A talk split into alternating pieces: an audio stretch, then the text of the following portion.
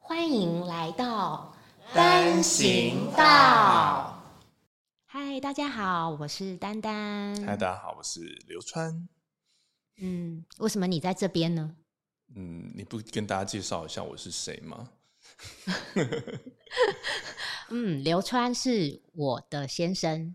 嗯，我们从大二的时候呢就在一起了。我们是班队。嗯，所以他是一路上我这个状况的见证者，最佳见证者。对，所以第一手见证。嗯，所以今天的题目呢是确诊之初。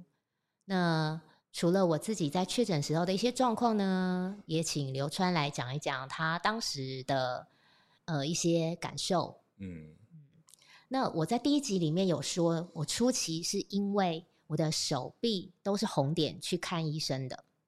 那最初呢是以为是什么过敏，皮肤上面的过敏去看医生。哦，为什么会这样觉得呢？那是因为在大学的时候，我们玩的很凶，常常大家一窝蜂的就骑机车出去夜游啊，或者是擎天岗或者是早上就去晴天岗啊，然后去 KTV，所以常常在晒太阳，然后或者是暴露在空气很差的大台北。哦，那个那个时候我几乎是每一次只要骑完车，然后就可以去洗手台洗脸，然后刮下一层灰。嗯，所以那时候以为说呢是这种因素引起皮肤的过敏。嗯，那我对身体还有医医院的体系了解不多的人呢，也就是乖乖的按照医生的指示去执行。因为我去皮肤科看皮肤科医生之后，皮肤科医生觉得不对劲了，所以他帮我转到大医院去验血。那在大医院呢，我也是从皮肤科，然后到内科，然后最后再被转到血液科，这样逐步的下来做了检验，最后由血液科医师帮我确诊，我这个是因为嗯免疫系统攻击我的血小板，也就是免我的免疫系统呢自己把我的血小板杀死杀掉了，所以我的血小板血小板缺乏症。对对对对，所以它就出血了，因为我们身体的血管是靠血小板来维持的。帮大家科普一下，就是血小板就是负责凝血的，好，血液里面主要就是白血球、红血球。那白血球当然就是抵御外敌，红血球就是啊、运载氧气。但是血小板就是当血液血管出现破洞的时候，他就会负责把它堵起来。嗯，对，好，谢谢刘传老师的教导。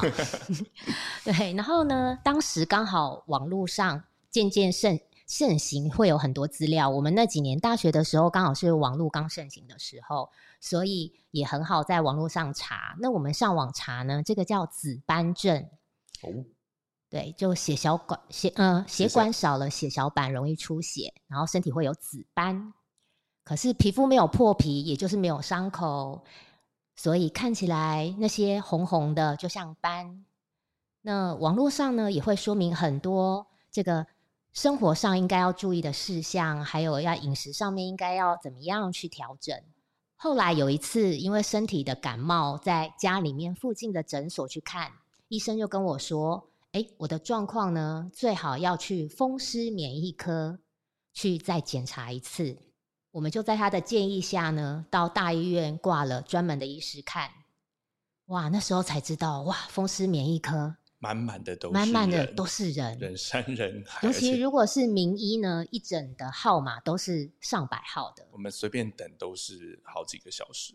对，那第一次看诊呢，因为没有什么数据，没有什么验血的数据让医生判断，所以医生就问了一些情况，开了抽血单，让我去检验科抽完血后，嗯那检验科说，诶，这些项目不不能马上就是报告出来，所以要等一个礼拜。嗯，那后来就是在隔周再来看报告，就确诊是红斑性狼疮。我记得好像是有八个项目里面要有三个，就是就八分之三要满足它的条件，他才会把它判定为这样的这样的一个病症。对对对，好像是网络上网络上查的话可以查到，就是说有八个状况，嗯，八种状态。如果说里面有三个是确定是的话，这样子才是红斑性狼疮，因为它并不是一个太具体的病，它的症状有非常非常非常多种。嗯，所以当初是先用这样子来判断的。那当下医生除了给我领药的药单之外呢，他还开给我重大伤病的申请单，然后我真是有点一头雾水，因为我自己大概这辈子没有想过自己还会有这种重大伤病。就好，明明好手好脚的，对对对。然后我问医生说：“哎，我需要这样子吗？”那医生就说：“因为这个如果有卡的话，以后可以减免医药费。”然后我那时候还当时一时觉得说：“嗯，这是一种会员卡，然后有折扣的概念吗？” 我当时真的是这样想的。可是因为医生就是说这样对我长远来讲的话是会。相对有好处的，所以我就是乖宝宝，就好好听医生的话，然后就去申请了。对，那除了这个之外呢，医生还给我了一本大概跟我们呃大人的手掌一样大小的小册子。那这个册子呢是做什么呢？好，册子的封面上面写“思乐医”，思就是呃那个乐不思，反正乐不思蜀的那四个字里面的两个字“思乐 ”，然后一。病友记录本，然后还有像学生作业封面一样，上面要写姓名、就诊医院，还有病历号码。那背面就写着中华民国思乐医之友协会，还有协会的地址、电话、网站等一些联络资讯。那我打开了才知道，哎，里面是写着这个红斑性狼疮的一些相关的事项。那斯乐伊事实上就是 S L E 这三个字，因为红斑性狼疮的英文简称是 S L E，所以中文就把它称作斯乐伊。那小册子里面呢，就是以后我要带的，要让医生填写我那些检验的值，然后有没有在正常范围之内啊？还有要记录药物的使用的记录啊，这样子就感觉是一种那个小学生的联络部的那种感觉，就是以后来医院都是要带着这个小册子的。那我自己呢，这样子那时候其实有一点，现在回头看蛮幸运的，就是说大概差不多那个时候网络盛行，所以我自己也上网查了很多资讯。那也知道说这个红斑性狼疮是怎么一回事，把它的一些病理的一些因因子都理解了。那不愧是学霸，这个可以以后再说了。那大概差不多那时候呢，还有网络上还有一个网站是非常棒的，就是国家网络要点。国家网络要点是我们可以在上面打药名。当时呢，我们领的时候，那个药袋上面都是英药的英文学名。我想一般人应该会看了就不飒飒了。就是我们这种不是学医出身的，看到那个英文学名，或者说这个药就算有中文名字，也是想它这是这是虾米，这是什么？可是因为那时候有国家网络药典，它在一九九六年上线了，所以就可以自己上网查，就可以看到药物的作用的机制啊，还有它的副作用啊。那我们当时第一个被开的药是类固醇，那类固醇其实大家还蛮常听到的啦，所以相对也知道说，哎，它会有什么样的状况。可是每次一拿就是一大包。对，那我第一次拿到是我一天要吃十颗类固醇，十颗类固醇。对，然后它的副作用呢，我查了以后就是容易水肿啊，有月亮脸啊，有水牛。肩水牛肩对，嗯，那它上面就写说，哎，要让自己的饮食少盐哦，因为盐分如果在体内很多的话，它就会让自己的水不容易排出来。这对一个妙龄少女而言，根本就是世界末日。对对对，所以那时候我就觉得，嗯，水绝对不要喝太多。对，然后喝水的话呢，也是要小口小口喝，止渴，不要狂灌。而且还有就是类固醇呢，会让人亢奋，会睡不着，所以呢，在一天中就越早吃越好。那所以我就是一早早餐完就赶快吃，是因为类固醇它也会刺激胃酸分泌，所以我就是吃完饭马上就吃了，绝对不空腹吃。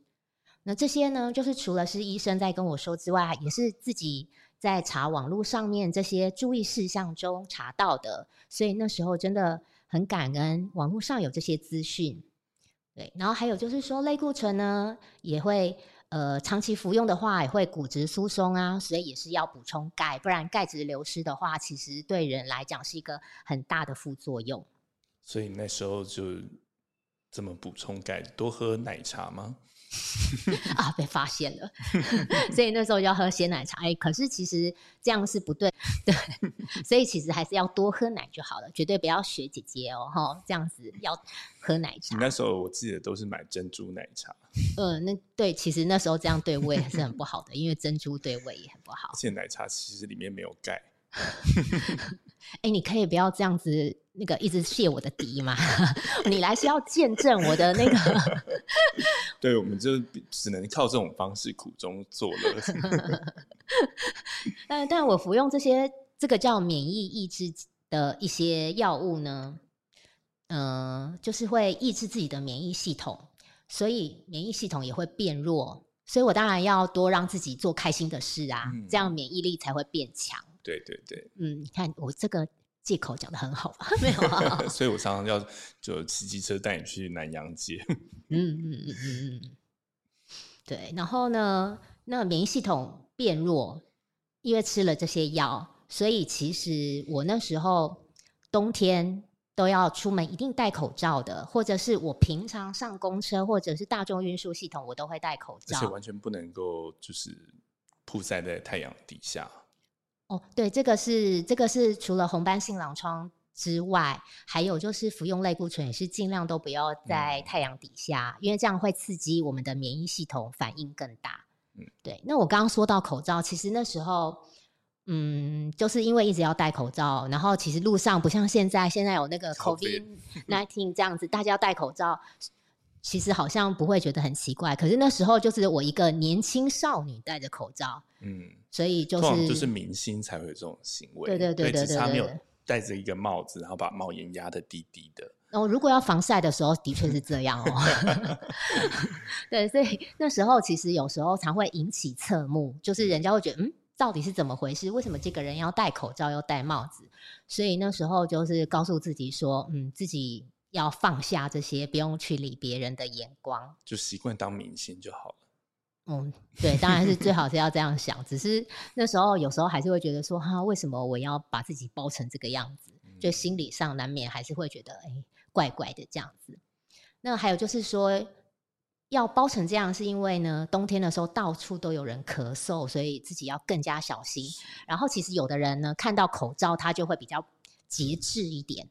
嗯，对，为什么呢？他就离你远一点。对，为不对，为什么呢？是因为那时候呢。其实会戴口罩的很多人是癌症的病患，所以曾经有，就我在坐公车的时候，曾经就阿巴桑就问我说：“妹妹，你这么年轻，你怎么了吗？你得了癌症吗？要这样子吗？你打了几次药？”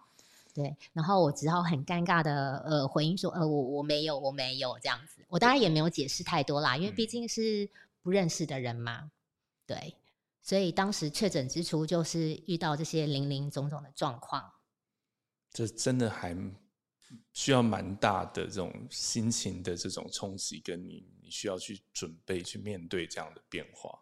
对，因为毕竟那时候才大二而已，算是青春年华的时候，确实这样的状况，就很多事情不能放开，就不能，譬如说，哎，我想要晒太阳，我不能就大拉的晒，或者是就哎大拉拉的玩这样子。所以我从来没看过你穿小可爱，就是这样。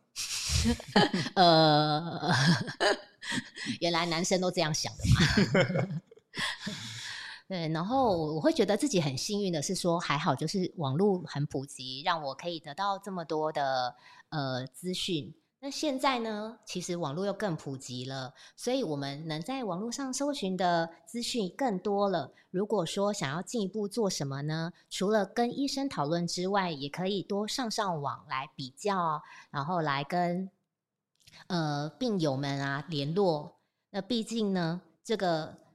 有些网络上的讯息是以讹传讹，或者是它不适用于个人的啦。所以虽然网络的资讯很多，可是还是真的要咨询医生，或者是说要多听听其他人的经验。嗯，尤其是我觉得像这样的一个重大伤病，事实上呃会有非常多的奇怪的人会跑来突然跟你讲说，哦，这个这样的问题你不用担心，然后有一些这种呃旁门左道的奇怪的想要，其实说白了就是想要榨取钱财这样的资讯，所以我觉得大家一定要呃谨慎的去呃不要去受到这些资讯的影响，然后还是要主要还是要听医生的。嗯嗯嗯，对，就是说现在还是以西医的疗法为主，就是绝对不要说有的人叫你哎不要吃西药啊，然后他有什么神奇的的呃偏方对啊啊对啊对啊，其实还是要以西药为主这样子。嗯因为网络的关系呢，一九九八年的时候，那在 BBS B 呃痞子蔡有一个连载小说的作家叫痞子蔡，他的连载小说《第一次的亲密接触》，它里面的女主角轻舞飞扬得的嗯就是红斑性狼疮。那这部小说呢，不仅在台湾很红，而且还红到对岸。呃，也是因为这部小说，让更多人听过了红斑性狼疮这个嗯名词。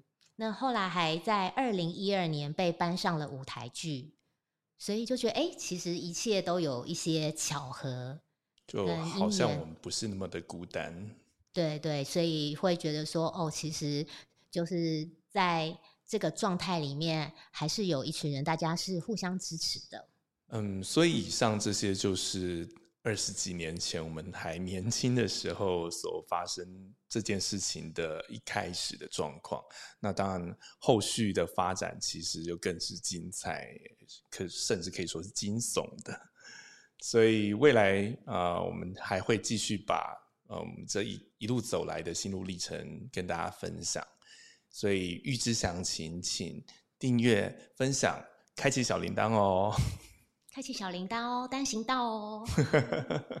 嗯，那今天就到这边喽好，，谢谢大家，谢谢大家，好，下次见。拜拜。拜拜。以上我们提到的内容，纯粹是个人经验及感受的分享，但每个人状况不同，大家还是要听专业医师的建议，评估自身的情况，照顾自己哦。